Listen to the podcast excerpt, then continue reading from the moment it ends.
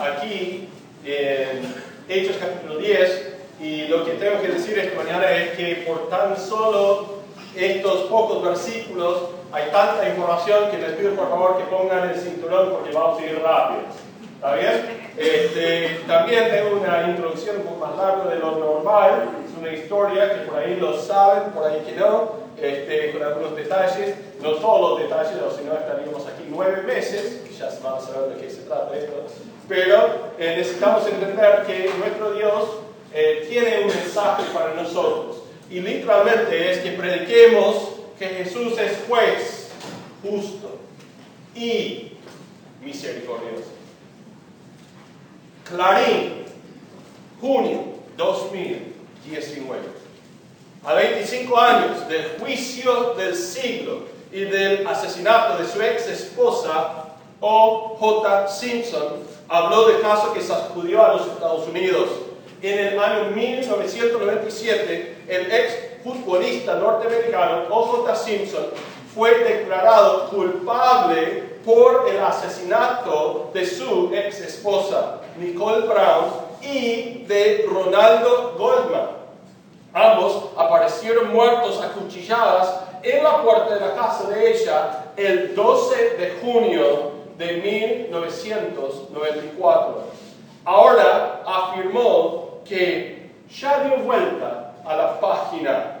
En una entrevista telefónica con la Associated Press, The Juice, o eh, Jugo, como se lo conoció, eh, o conocía en la NFL, dijo, no queremos revivir el peor día de nuestras vidas. Mi familia y yo dimos vuelta a la página y entrado en lo que llamamos una zona sin cosas negativas, nos enfocamos en lo positivo.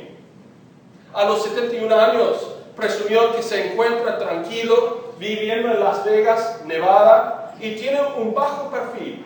Juega al golf casi todos los días y se sometió a cirugías en las rodillas y los ojos. Sin embargo, los familiares de Goldman y Brown están indignados.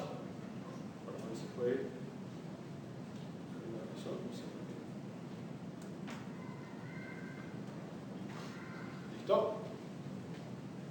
Por el hecho de que Simpson puede disfrutar de esa manera mientras sus seres queridos vieron cortada de manera trágica sus vidas.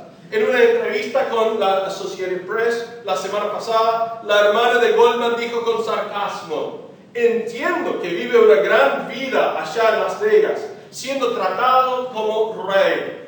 Nicole Brown y O.J. Simpson se casaron el 2 de febrero de 1985, cinco años después de que él se retirara del fútbol americano profesional. El matrimonio duró siete años, tiempo durante el cual Simpson fue investigado varias veces por violencia doméstica. Brown pidió el divorcio el 25 de febrero de 1992, eh, citando diferencias irreconciliables. El 12 de junio de 1994, Brown y un joven llamado Ronaldo Goldman fueron encontrados sin vida en la puerta del duplex donde vivía ella. La mujer había sido apuñalada numerosas veces en la cabeza y el cuello. Los investigadores se dirigieron a la propiedad de Simpson en Rockingham, eh, eh, California, para informarle que su ex esposa había sido asesinada. Allí encontraron un Ford Bronco blanco con sangre en su interior y en su exterior. No pudieron eh, encontrarlo y cuando se retiraron del domicilio, el exjugador se dio a la fuga. Las autoridades consideraron esta acción como una admisión de culpa y alertaron a todos los ciudadanos.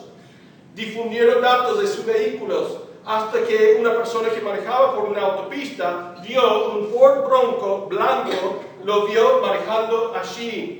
Dio aviso a las autoridades, quienes con 20 autos y nueve helicópteros organizaron un mega operativo para detenerlo. La persecución fue transmitida en directo por cadenas nacionales que lograron tener alrededor de 95 millones de espectadores a nivel nacional y en vivo.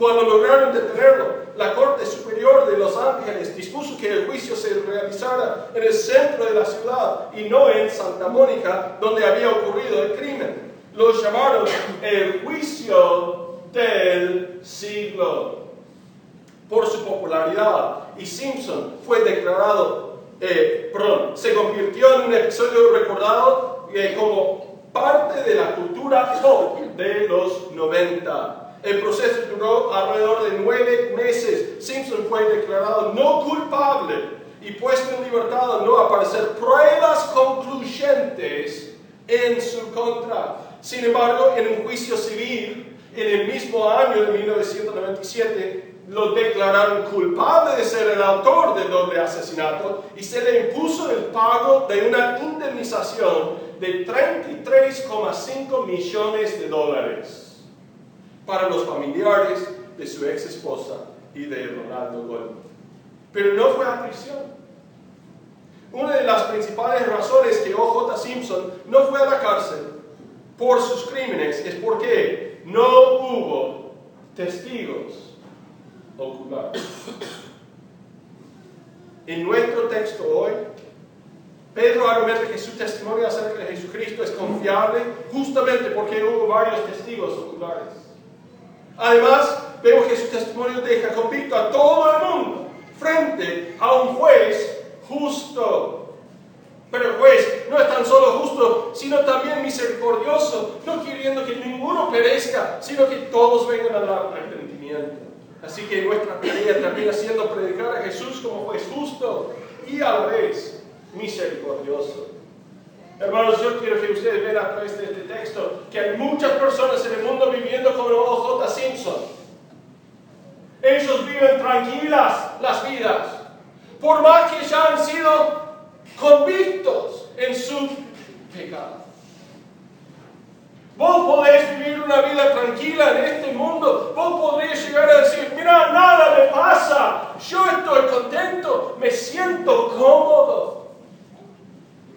Pero quiero que ustedes sepan esta mañana que ya han sido declarados culpables de haber roto de la ley de Dios.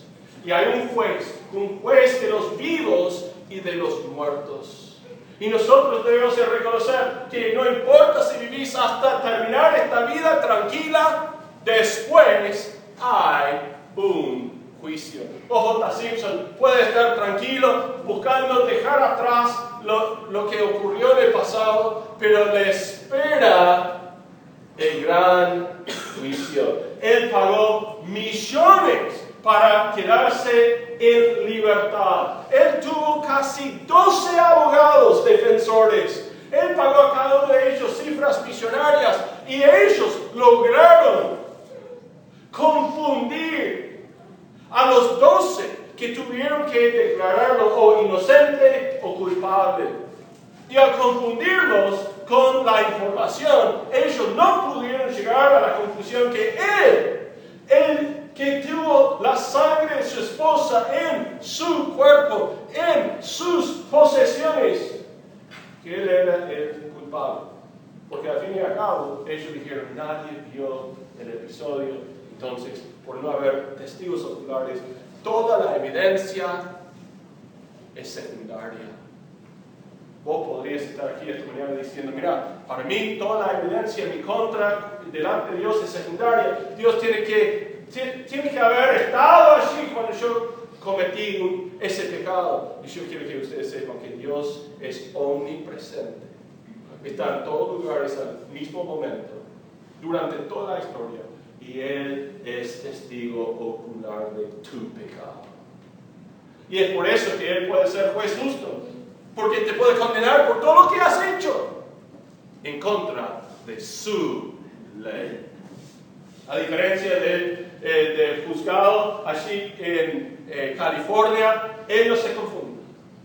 No hay forma de pagar cifras suficientemente altas para conseguir un abogado defensor, quien te puede librar de la condena. Y nosotros debemos esta mañana reconocer que si es así, si realmente es así, que el mundo entero queda con, eh, bajo condena y nosotros tenemos una tarea, ¿cuál es nuestra tarea? nuestra tarea termina siendo la misma tarea de los apóstoles. Y aquí hay uno de los apóstoles, Pedro, y él está hablando con Cornelio dentro de su casa y él empieza a predicar las maravillas de las buenas noticias y él dice, hay un juez justo, pero además de ser justo, es misericordioso. Vamos al texto de esta mañana y vamos a ver aquí en versículos 39 en adelante la obra redentora de Jesús testificada. Pedro dice, la razón principal por la cual debes confiar en Jesucristo en su misericordia para perdonar tus pecados es por la clase de persona que Él es. Fíjense lo que dice Pedro en cuanto al carácter de Jesucristo habla de la vida y las obras de Jesús. En verso 39, la primera parte dice, nosotros somos testigos de toda la cosa que Jesús hizo en la tierra de Judea y en Jerusalén. Interesantemente, Pedro en este contexto nos dice quiénes son los nosotros hasta el verso 41 donde dice, no a todo el pueblo, sino a los testigos que Dios había ordenado de antemano, a nosotros que, que dice, comimos y bebimos. Comimos y bebimos. Con Él después que Él resucitó de los muertos. Entonces aquí en verso 39 Él habla y dice, nosotros somos testigos de toda la cosa que Jesús hizo, dando testimonio de las obras de Jesucristo en el mundo. Y parte de estas obras se menciona en verso 38, cosa que vimos hace un par de semanas atrás cuando dijo, como Dios ungió con el Espíritu Santo, con poder a Jesús de Nazaret, y como éste anduvo haciendo bienes, sanando a todos los oprimidos por el diablo, porque Dios estaba con él. Hermanos, tenemos un tremendo Dios. Y Pedro dice, Jesucristo es Dios en la carne. Y nosotros damos testimonio que es Dios en la carne. ¿Por qué? Porque estuvimos con Él, vimos sus obras, y Él es digno de ser nuestro Salvador. Interesantemente, él dice que somos testigos oculares de la manera en que vivió Jesús entre el pueblo.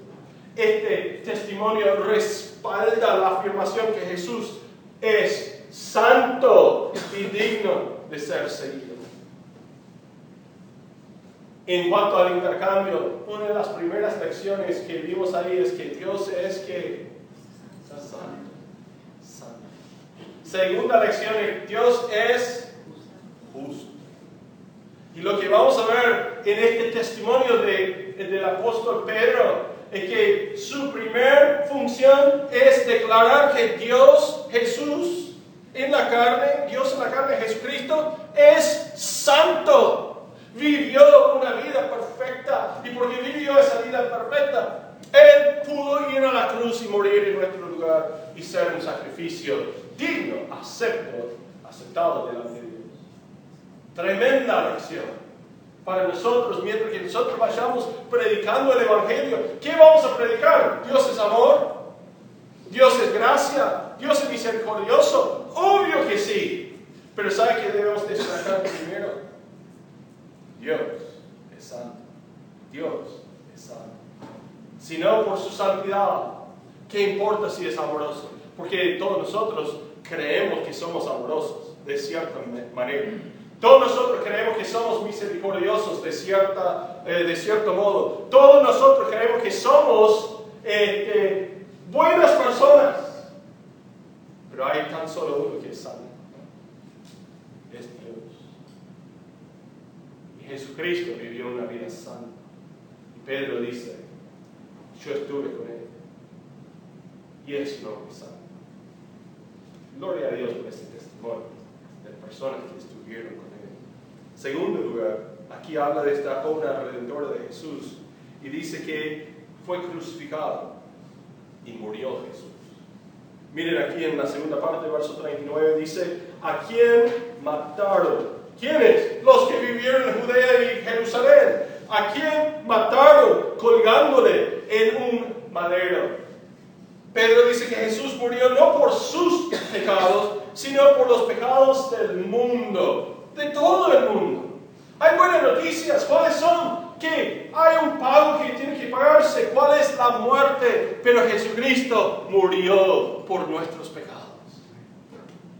Cuando nosotros vayamos a la gente para enseñarles, para predicarles, para invitarles a seguir a Jesucristo, debemos seguir con la expectativa de que ellos al escuchar la noticia de que el pago ya se efectuó, que ellos estén dispuestos a recibir ese pago aplicado a su propia cuenta. Una de las cosas que más me llamó la atención en todo lo que dijo el pastor Chef es cuando él simplemente respondiendo, respondiendo eh, compartiendo una conversación que tuvo en un avión, respondiendo a la pregunta de otro, alguien había dicho, ¿cómo sabes que la Biblia es la verdad? Como para poner freno a lo que él había dicho. Y el pastor Chef le respondió y le dijo, porque esta voz que vos sentís ahora mismo atrás de tu cabeza, que te está diciendo que todo lo que te estoy diciendo es verdad, porque este me convenció a mí también. Yo me quedo plasmado y digo, es así. Es el Espíritu que atrae a los hombres a sí mismo. Es la obra del Espíritu Santo está haciendo efectiva ahora mismo en todo el mundo, a nuestro alrededor. Debemos estar contentos de saber que cuando compartimos el Evangelio, el Espíritu nos va a convencer de pecado, de justicia y de juicio. Y literalmente cuando nosotros damos testimonio y decimos que Jesucristo murió en un madero, estamos diciendo que alguien pecó, Alguien merece juicio. Alguien debe estar declarado no justo y esa persona es suya. Pablo mismo dijo, yo de entre todos los hombres soy el rey de pecadores. Soy capitán de pecadores. Soy primero entre los pecadores. Pero él dice, doy gracias a Dios por haberme librado de mi pecado. Y lo que nosotros estamos compartiendo cuando vamos con el Evangelio es, Cristo murió. ¿Por qué? Porque alguien pecó, porque alguien eh, merece el juicio y alguien no es justo. El justo murió por los injustos. Y en el intercambio lo que encontramos es que Cristo y su santidad, su vida perfecta, todos los atributos de Él él, al morir en la cruz, está dispuesto a intercambiar su perfil por nuestro perfil, su historial por nuestra historial. Y decir, mira, yo acepto tu pecado, yo acepto que no sos justo, yo acepto que no sos santo, yo me pongo en tu lugar y te invito a ocupar mi lugar. ¡Qué intercambio! ¡Qué bondad! ¡Qué misericordia! Pero antes de llegar a esto necesitamos entender que somos pecadores y que nuestro pecado lo clavó en un madero. Seguramente Pedro está haciendo referencia aquí a Deuteronomio capítulo 21, verso 22. Les invito a acompañarme a Deuteronomio 21, 22 en sus Biblias. Si no, capaz esté aquí en la pantalla seguramente. 21, 22 de Deuteronomio dice lo siguiente, si alguno hubiere cometido algún crimen digno de muerte, o lo hicierais morir y lo colgares en un madero, no dejares que su cuerpo pase la noche sobre el madero sin falta, lo enterrarás el mismo día, porque maldito por Dios es el colgado, y no contaminarás tu tierra que Jehová tu Dios te da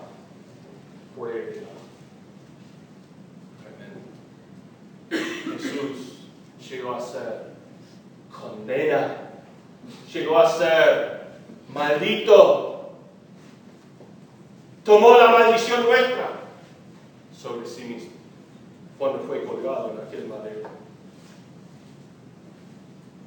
Algunos argumentarían, sí, pero eso es lo que pasa a las personas buenas. Cada vez que es suba uno que es bueno, inmediatamente los que están a su alrededor lo persigan y lo terminan matando. Termina un mártir. En muchos casos es así. Pero en el caso de Jesucristo, Él fue a la cruz por su propia voluntad. Nadie le obligó. Hay una canción que dice, él pudiera haber llamado a 10.000 ángeles para destruir al mundo y dejarlo en libertad. No lo hizo. ¿Por qué? Porque murió por ti y por mí. Hermanos, tenemos un gran mensaje que estamos compartiendo. Este mensaje de que Jesucristo murió en la cruz. Y ese cruz es todo lo que representa mi maldad. Y estando allí, Él fue y tomó la maldición mía, y de todo el mundo. Por eso debemos de reconocer, yo puedo estar viviendo como un rey aquí en la tierra puedo estar diciendo, jaja, yo me escapo del juicio de Dios. Pero lo que quiero que ustedes vean conmigo esta mañana es que va a haber juicio. Va a haber juicio. Va a haber juicio. Y porque va a haber juicio, podés disfrutar de estos pocos días que te quedan. Si querés intentar.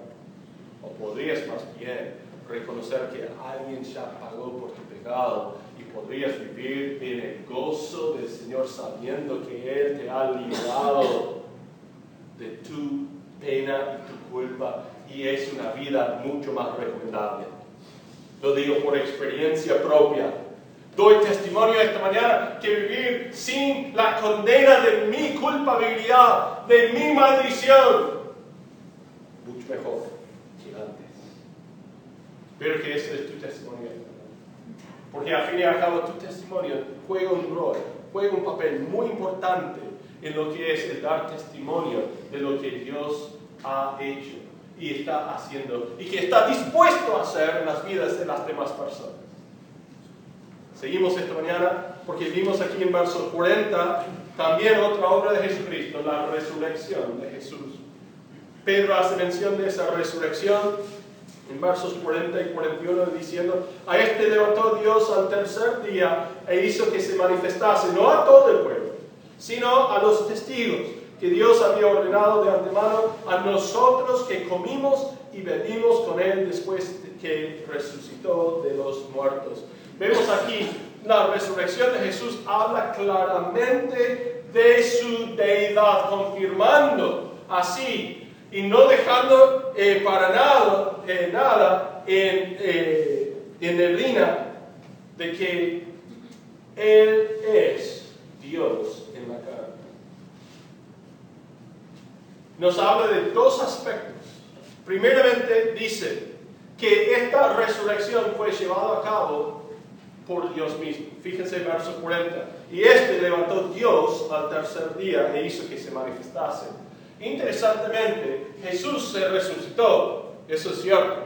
Pero aquí Pedro resalta el hecho de que Dios mismo hizo resucitar a Jesús. Y esto nos deja claro que esta no es una obra satánica. Esto no es una brujería. Esto es la intervención de un Dios que sabemos que es santo, y porque es una obra santa, lo que sucedió no es algo mágico en el sentido de un mágico blanco, un mágico negro, sino esta es la obra de un Dios divino. Quien dijo, este es mi amado en quien tengo complacencia. Y ahora que habiendo hecho un sacrificio en nuestro lugar, Él dice, se acabó lo restaura, lo resucita. Y lo que Pedro quiere convencer a los que están escuchándole aquel día es que Dios está obrando en la persona de Jesucristo. ¿Por qué? Porque Jesucristo es Dios. También habla de que fue comprobado por muchos testigos aquí en verso 41. No a todo el pueblo fue manifestado sino a los testigos, a los testigos que Dios había ordenado de antemano.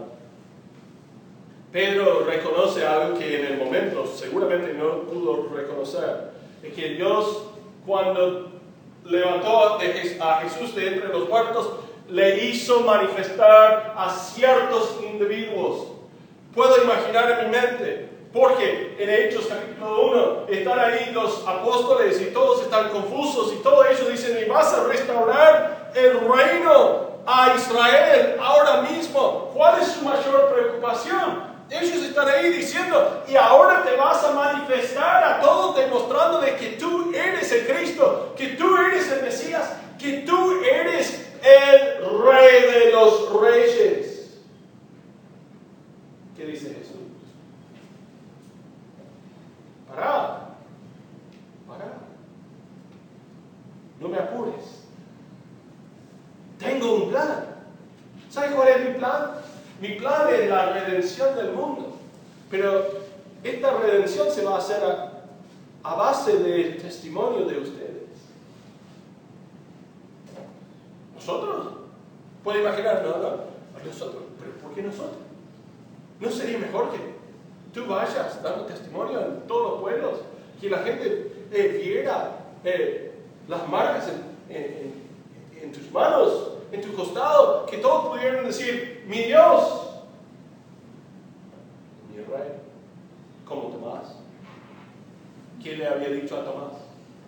Le había dicho, mejor los que creen sin Bendecido, bendecido. Bienaventurados los que creen sin ver. Y yo no puedo explicar por qué el gran plan de Dios es mejor que la gente creyera sin ver. Pero lo que puedo entender es que la fe forma una parte muy importante en lo que es la salvación. Sin creer es imposible agradar a Dios. Sin fe es imposible agradar nosotros entonces entendemos que Pedro está eh, juntando aquí toda la información necesaria. Él dice, la obra de, Dios, la obra de Jesús es una obra completa que al fin y al cabo es digno de creer, pero requiere de de. Hay testigos, dice, verso 41. Estos eh, apóstoles están ahí discutiendo en Hechos capítulo 1 eh, hasta capítulo 2 eh, estar ahí. Entonces, ¿qué? ¿Qué de todo esto? Me seréis testigos, dice. Me seréis testigos. Y Pedro ahora reconoce que los testigos son algunos pocos. Pablo menciona a algunos de estos testigos en 1 Corintios capítulo 15, si me quieren acompañar. 1 Corintios capítulo 15, versos 3 a 6. 1 Corintios 15 dice, verso 3, porque primeramente os he enseñado lo que asimismo recibí, que Cristo murió por nuestros pecados conforme a las escrituras, que fue sepultado y que resucitó al tercer día, conforme a las escrituras. Hasta ahí todo bien, ¿no? Porque nosotros digamos, mira, murió. La Biblia dice que iba a morir el Mesías iba a resucitar el Mesías. Pero ¿cómo sabemos que es Jesús? Mire verso 5. Y apareció a quién? ¿Quién es Cefas? Pedro. Cefas es la palabra que se traduce piedrita. Pedro. Esto es su nombre. Cefas. Cefas es Pedro. Apareció a Pedro. Y Después, ¿a quiénes? ¿Y quiénes son los doce? Los apóstoles. Los apóstoles. Y, dice verso, verso 6, después apareció a más de cuántos? 500. Ustedes saben que según la ley de los judíos, que tan solo con dos o tres testigos se consta una cosa. 500. A la vez. O sea, no 500 de, a uno para que alguien pudiera decir, no, no, te equivocaste, soñaste mal, comiste algo muy, muy picante. No.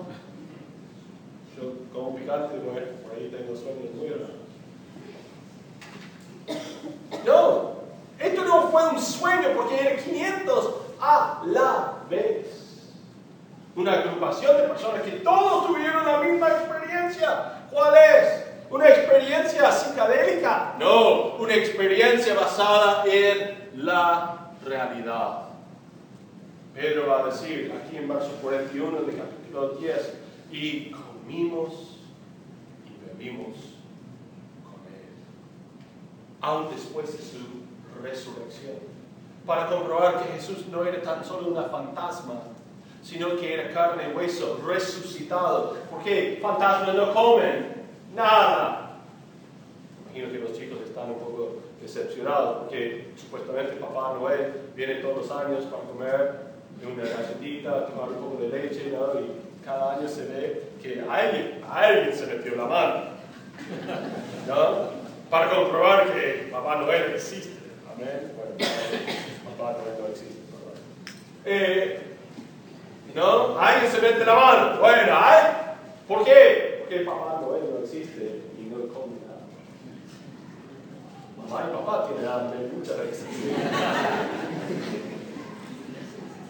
Pero lo que Pedro quiere comprobar es que no tan solo fue visto por 500 a la vez, él concluye eh, diciendo que de los cuales muchos viven aún y a otros ya duermen para esta altura cuando escribió 1 Corintios. Después apareció a Jacobo, eso es Santiago, el medio hermano. Eh, después a todos los apóstoles y al último de todos, como a un abortivo me apareció.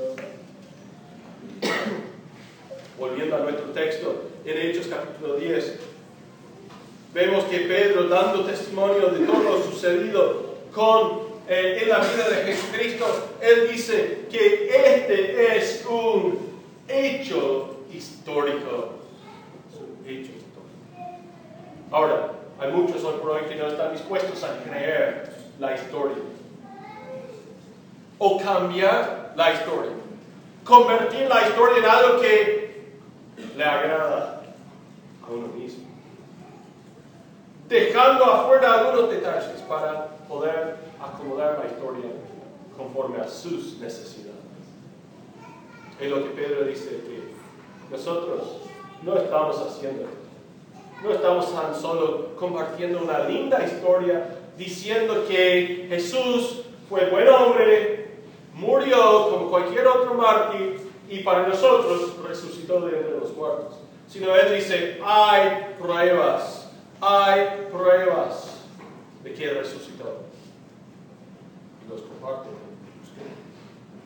Ahora vemos la autoridad de Jesús proclamada. Porque en versos 42 y 43, Pedro continúa y él dice, mira, primeramente quiero que ustedes vean que la obra redentora de Jesucristo ha sido testificada, pero quiero que la autoridad de Jesús también sea proclamada. Verso 42 nos mandó, nos mandó. Hermanos, no hay una palabra más fuerte en toda la Biblia que esta palabra. Jesús nos manda. Si Él no manda en tu vida, no puede ser tu Salvador.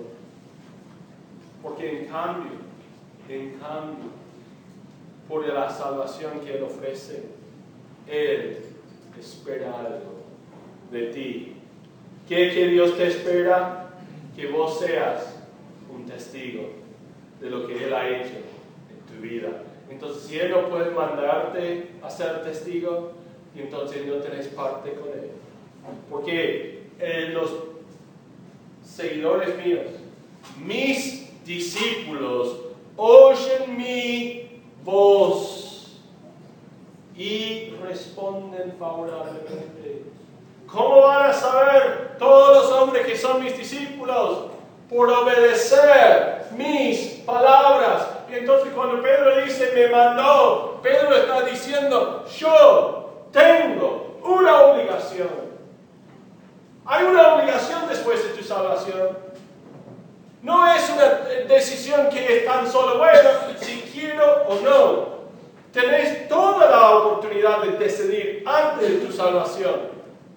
¿Quiero seguir a Cristo o no? Pero después, al hacerte seguidor, no tenés más opción. ¿Quién sos vos para decir a tu amo, Él quien dio su vida por ti? No creo que a mí me toca esto o el otro. No me gusta lo que me estás mandando a mi vida. ¿Quiénes somos nosotros? ¿Puede el barro decir al alfarero qué clase de vasija quiere ser?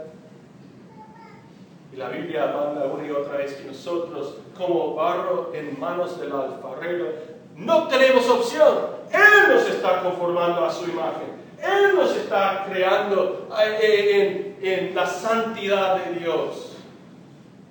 Y lamentablemente, muchos de nosotros, al escuchar palabras como mandar y compromiso y obligación, nosotros decimos, a mí no me gusta. Es totalmente natural. Quiero que ustedes es totalmente natural. Pero ¿de cuáles de las dos naturalezas que operan en nosotros?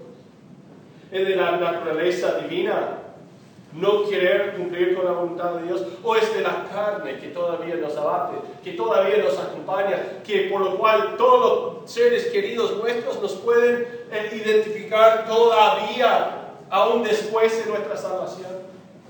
Ellos dicen, para mí seguís siendo la misma persona. Sí, es cierto que hay una diferencia. Amén, gloria a Dios. Hay una diferencia. Sí, no haces la cosa que hacías antes.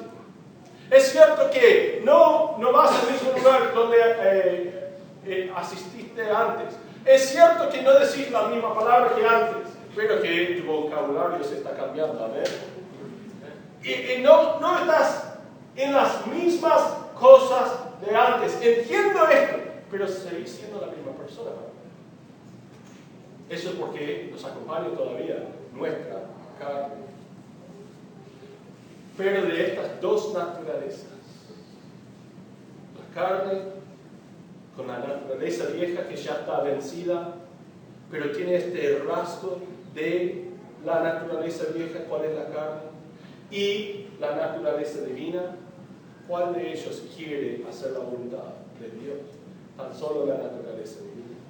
Pero cuando la carne, cuando andamos en la carne, haciendo revivir algo que está muerto, según Dios. Nosotros dándole eh, RCP eh, a algo que ya no tiene más vida, dice, ¿qué estás haciendo? No, quiero hacer revivir, pero está muerto, déjalo. No, no, no, para mí hay posibilidad de más vida. Y nosotros vamos andando en esta carne de, de muerte. Obviamente que vamos a resistir palabras como mando, obligación y responsabilidad. Obviamente. Pero andando en el Espíritu, andando en el Espíritu. Escuchamos la palabra como, y Él, verso 42, nos manda que predicásemos al pueblo. Debe de hacer en nuestro corazón retiñar algo debe, debe por ahí pararse pie de gallina y decir, sí, eso, eso es lo que quiero. ¿Sabe por qué?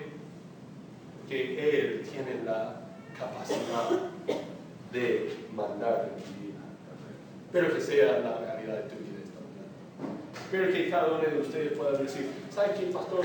En algún momento sentí eso Capaz ahora mismo no tanto, pero en algún momento sí. Y quiero volver a sentir esto. Andar en el Espíritu y no satisfacer los deseos de tu carne. Tan, tan fácil, tan difícil a la vez. Pedro dice que mandó, verso 42, que predicásemos al pueblo y testificásemos que Él es el que Dios ha puesto por juez de vivos Vamos a ver aquí en la primera parte del verso 42 el lugar donde se debe manifestar la autoridad de Jesús. El lugar, después de su resurrección, Jesús mandó a sus discípulos a dar testimonio y predicar al pueblo. Sabemos que en este caso sería el pueblo judío. Por eso, en capítulo 1, verso 8, Jesús había dicho, quédense en Jerusalén hasta que haya venido sobre vosotros el Espíritu Santo. Y ellos se quedaron demasiado tiempo, Dios mandó persecución, ellos fueron esparcidos por todo el mundo. Y el Evangelio empezó a eh, penetrar en, en, Judea y en Samaria y hasta los gentiles. Vemos que debemos hablar, debemos comunicar. ¿Cuál es la cosa que Él nos mandó a hacer? Dice que predicásemos al pueblo y testificásemos que Él es que Dios ha puesto por juez de vivos y muertos. Hay algo muy interesante aquí con estas dos palabras. La palabra predicar y testificar son dos palabras muy diferentes. La primera palabra es hablar en público. Es la palabra que usamos a veces para traducir heraldo. ¿Qué es un heraldo? Un heraldo es alguien que viene y públicamente da testimonio. Entonces podríamos llegar a concluir que Jesús nos ha mandado a publicar el Evangelio. Eso quiere decir de sembrar indiscriminadamente, hablar aún donde sabemos que el Evangelio no va a cambiar las vidas, igual vamos a predicar ahí. ¿Saben por qué? Porque tenemos un mandato, el mandato de Dios es de, como heraldo, testificar públicamente. Pero también viene la palabra testificar.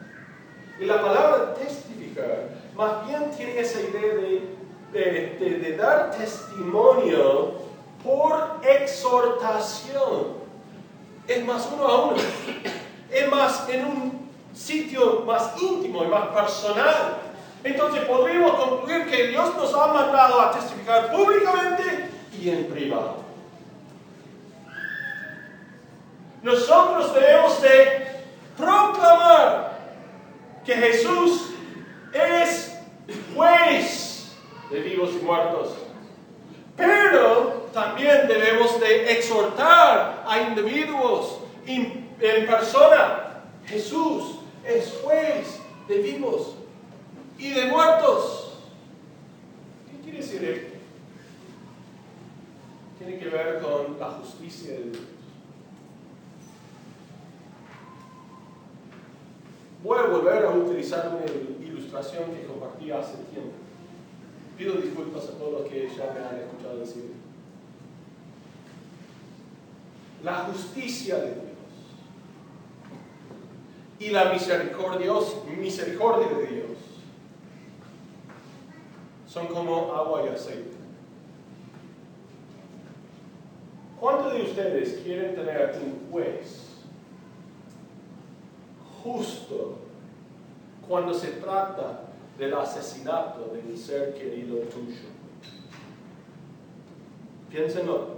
¿Cuántos de ustedes quieren un juez justo que va a determinar que aquel es el culpable de haber asesinado a tu ser querido y que lo va a condenar a prisión perpetua? ¿Cuántos de ustedes les gustaría esto? Tener un juez así. ¿Sí?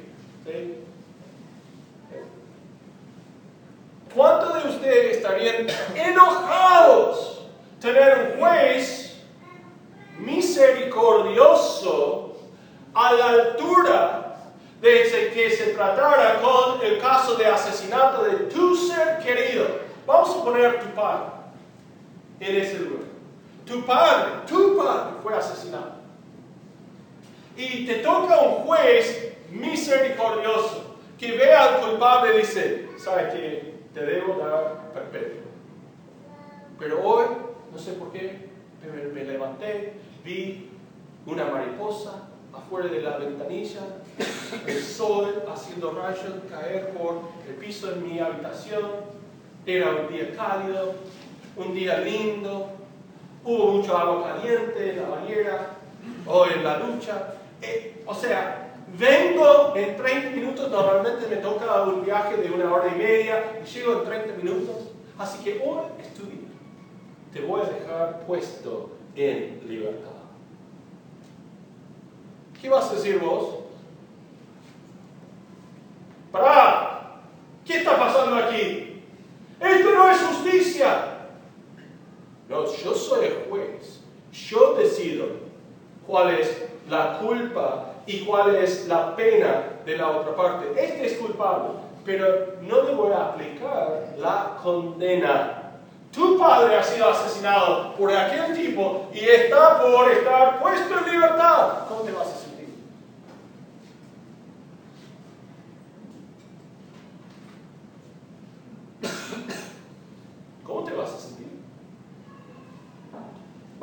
matar al, juez, convertirte en asesino, asesino. No es así. Esto no es justicia. Quiero que ustedes vean que la justicia de Dios y la misericordia de Dios no pueden coexistir, excepto, excepto por un pago justo. Sin la muerte de Jesucristo, si Jesús mirara a tu pecado, tu culpabilidad y te, te, te declare inocente de la pena, esto no sería eh, justicia. No sería justo. Pero si Él mira justamente a tu condición, ¿sabes qué tiene que concluir? Mereces perpetua. No hasta la muerte. Él dice perpetua en el sentido de que durante toda la eternidad. ¿Me están siguiendo? Entonces, ¿cómo pueden existir esas dos cosas? La justicia de Dios. ¿Cómo es que Él puede ser juez de vivos y de muertos? Porque aquí está haciendo referencia a vivificados y muertos eternos. ¿Cómo puede ser juez de ambas clases de personas? Porque hubo un pago entre medio que hizo factible la misericordia. Alguien tuvo que morir por tus pecados. Por lo cual cuando hablamos del Evangelio, no arrancamos con que Dios es amor, sino arrancamos con que Dios es santo y Dios es justo. Y por su justicia, alguien tuvo que morir por nuestros pecados. Y Jesucristo es quien murió por, por nosotros, por vos y yo. Gloria a Dios. Y ahora él habiendo derramado su ira contra su propio Hijo, haciéndolo morir la muerte, puede resucitar. Y ahora puede declarar que Él es juez. Ojo, ¿cuánto de ustedes gustaría ver a la persona contra la cual vos cometés falta convertirse en juez. Vamos a poner un escenario eh, supuesto en nuestras mentes este Imagínense, estamos en el tribunal, estamos delante del juez. Alguien hizo algo en nuestra contra. Vamos a decir que hay uno que es ladrón. Entró a nuestra casa. Nos encontró allí en las intimidades de nuestra casa nos mariató, nos tiró en, el baño, no sé por qué siempre se tira en el baño, pero por algo mi esposa guardaba las cosas más buenas, mejores nuestras en el baño. Justamente porque siempre te tiran adentro del baño.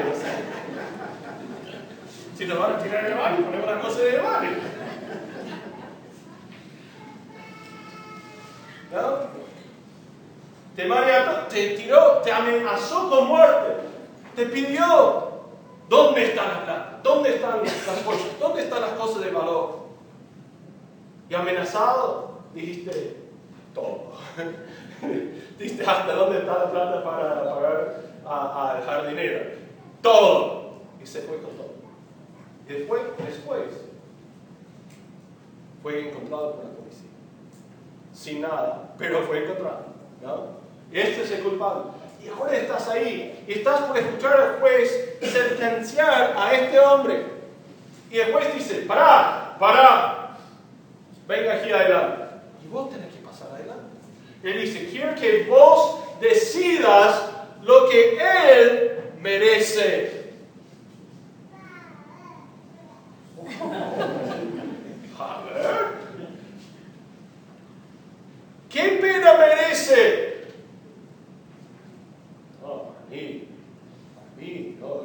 Es un peligro ese. Ese tipo debe vivir preso por muchos años. ¿Cuántos años? No, no sé. ¿Cuánto le puedo dar? Puede darme hasta perpetua. No, para mí, para mí capaz sea mucho. No sé, capaz sea mejor para el pueblo, para el público. Porque me, me, me amenazaba con muerte. Bueno, entonces dale lo que merece. El texto dice que nuestros pecados son los que declararon a Jesucristo a madera. Y ahora Dios dice, venga aquí, te pongo por juez sobre todos ellos.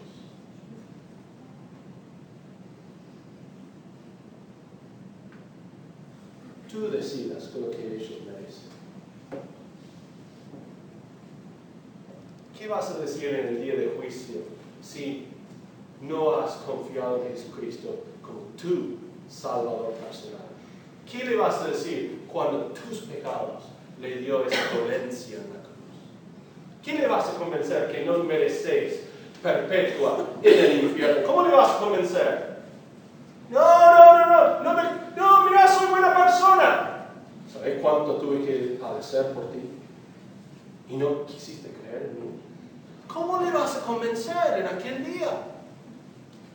Por lo cual, cuando Pedro habla con este público y dice, ojo, Dios lo resucitó lo puso por juez entre tu pecado y el pecado que lo condenó a la muerte, ¿cómo vas a responder a él?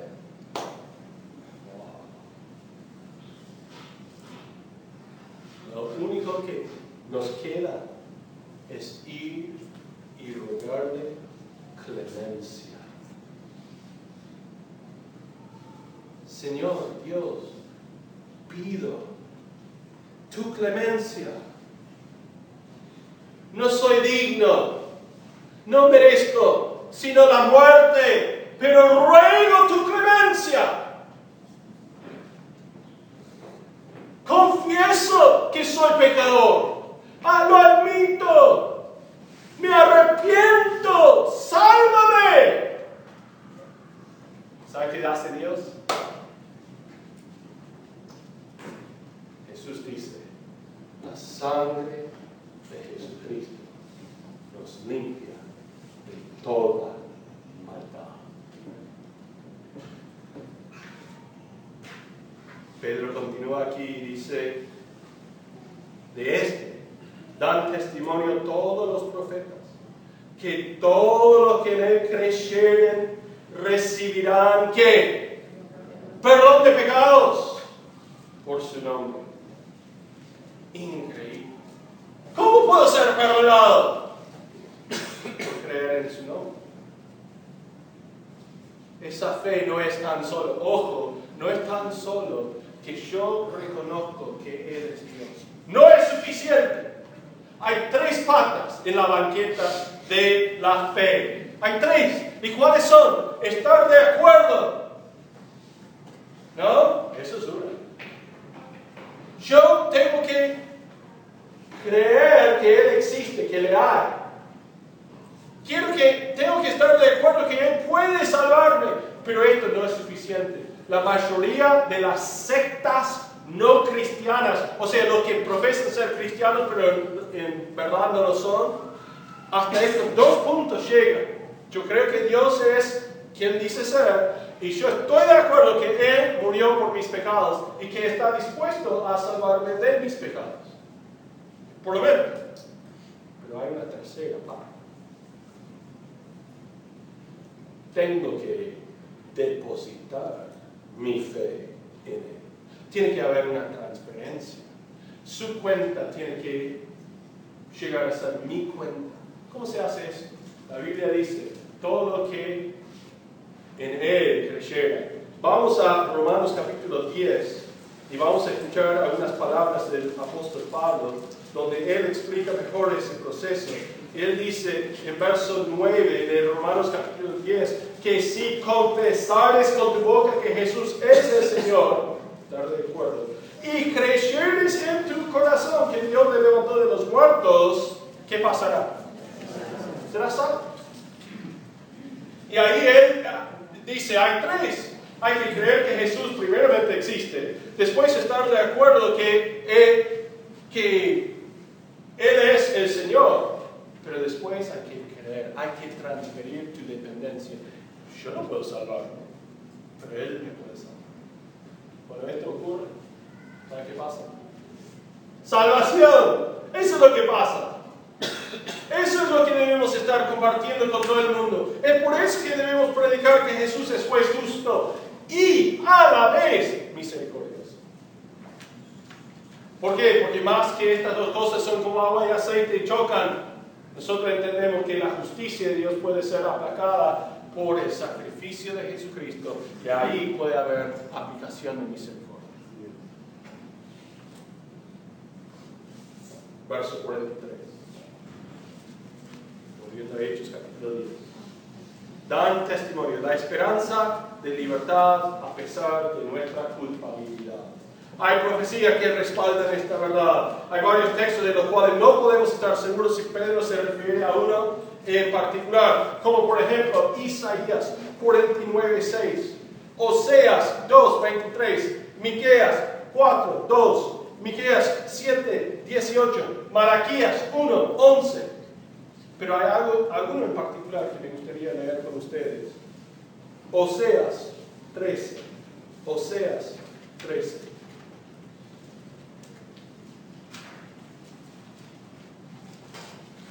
Oseas está justo antes Joel, justo después de Daniel.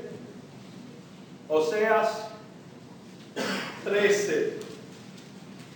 Ojalá que tuviésemos tiempo para leer todo 13. Voy a empezar y después vamos a saltar al final. Dice Oseas 13, cuando Efraín hablaba.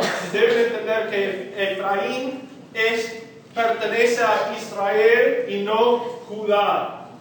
Judá es el sur, Efraín es el norte. Efraín termina siendo de donde salió Saúl, el primer rey, y donde sale eh, Jeroboam, quien es el primer rey del reinado dividido. Entonces Efraín siempre representa la rebelión. Efraín hablaba, tuvo temor, fue exaltado en Israel, hablando de los diez tribus al norte, más pecó en Y murió. Y ahora añadieron a su pecado, y de su plata se han hecho según su entendimiento imágenes de fundición, ídolos, todo obra de artífices, acerca de los cuales dicen a los hombres que sacrifican y pesen los becerros. ah, venga, toca a sus. Qué triste cuando el hombre hace rebajar al Dios Santo a una imagen y dice que lo puedes tocar, palpar. Eso no es un Dios.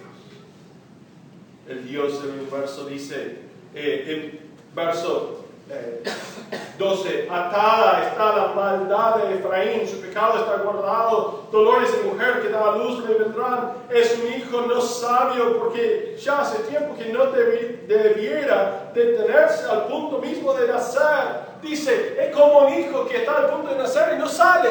Y peligra tanto a su propia vida como la vida de su madre.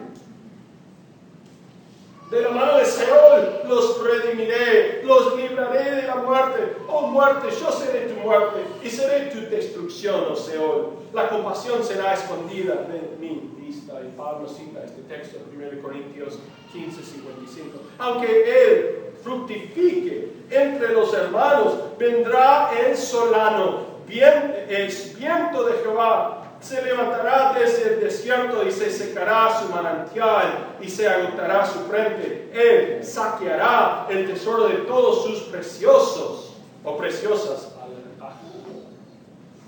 Estuvimos en Israel y dimos cuenta de esto. Cuando viene el viento del oriente, hay polvillo en el aire, porque viene del desierto. Y nosotros habíamos preguntado, ¿qué parece como está con neblina todo el tiempo acá? Ah, no, eso es el viento del desierto. Y cuando viene, viene y seca todo. No viene eh, las, eh, las lluvias del mar, porque no puede contra este viento. Cuando se acaba el viento, empiezan a venir eh, las lluvias, que hace regar a la tierra. Qué interesante. Aquí da testimonio de este suceso. Samaria será asolada porque se rebeló contra su Dios. Caerán a espada, sus niños serán estrechados y sus mujeres encintas serán abiertas. Vuelve, oh Israel, a Jehová tu Dios, porque por tu pecado has caído. Llevad con vosotros palabras de súplica. Volved a Jehová, decidle, quita toda iniquidad, acepta el bien y te ofreceremos la ofrenda de nuestros labios. No nos librará el asirio, no montará, montaremos en caballos, ni nunca más iremos a la obra de nuestras manos. Dios es nuestro porque en ti el huérfano alcanzará misericordia. Yo sanaré su rebelión, los amaré de pura gracia, porque mi ira se apartó de ellos. Y estos textos entendieron los apóstoles que todos se aplican a la persona de Jesucristo. ¿Cómo es que Jehová va a sanar sino mandando a un Salvador? La libertad es condicionada. Ahí terminamos esto.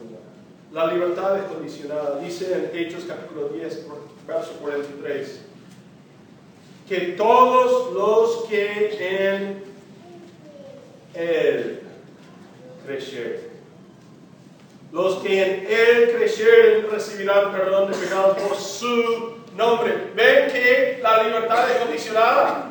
Está condicionada en lo que ya había dicho este libro en capítulo 4, verso 12. No sé si se acuerdan de 4, 12, donde dice Hechos. Y en ningún otro hay salvación, porque no hay otro nombre bajo el cielo dado a los hombres en que podamos ser salvos. Hermanos, cuando nosotros estamos compartiendo las buenas nuevas con las demás personas, nosotros estamos haciendo nada menos que lo que Cristo nos manda hacer. Cuando nosotros testificamos, no podemos ir a las personas y mentir y decir, no, pero si crees en Buda, está bien, hay que agregarle a Jesús. ¿Por qué? Porque una fe dividida, no es una fe salvadora. Ah, no, yo creo en, yo creo en, y ponerle cualquier otra cosa más Jesús. Él dice que la libertad, tu libertad está condicionada sobre tu fe exclusiva en la persona de Jesús. Entonces la pregunta debe ser, ¿cuál clase de persona estás predicando a, las, a los contactos tuyos? ¿Estás predicando a Jesús? ¿O estás predicando a Jesús más otra cosa. ¿En qué clase de persona crees vos? ¿En Jesús solamente para tu salvación? ¿O en Jesús más otra cosa?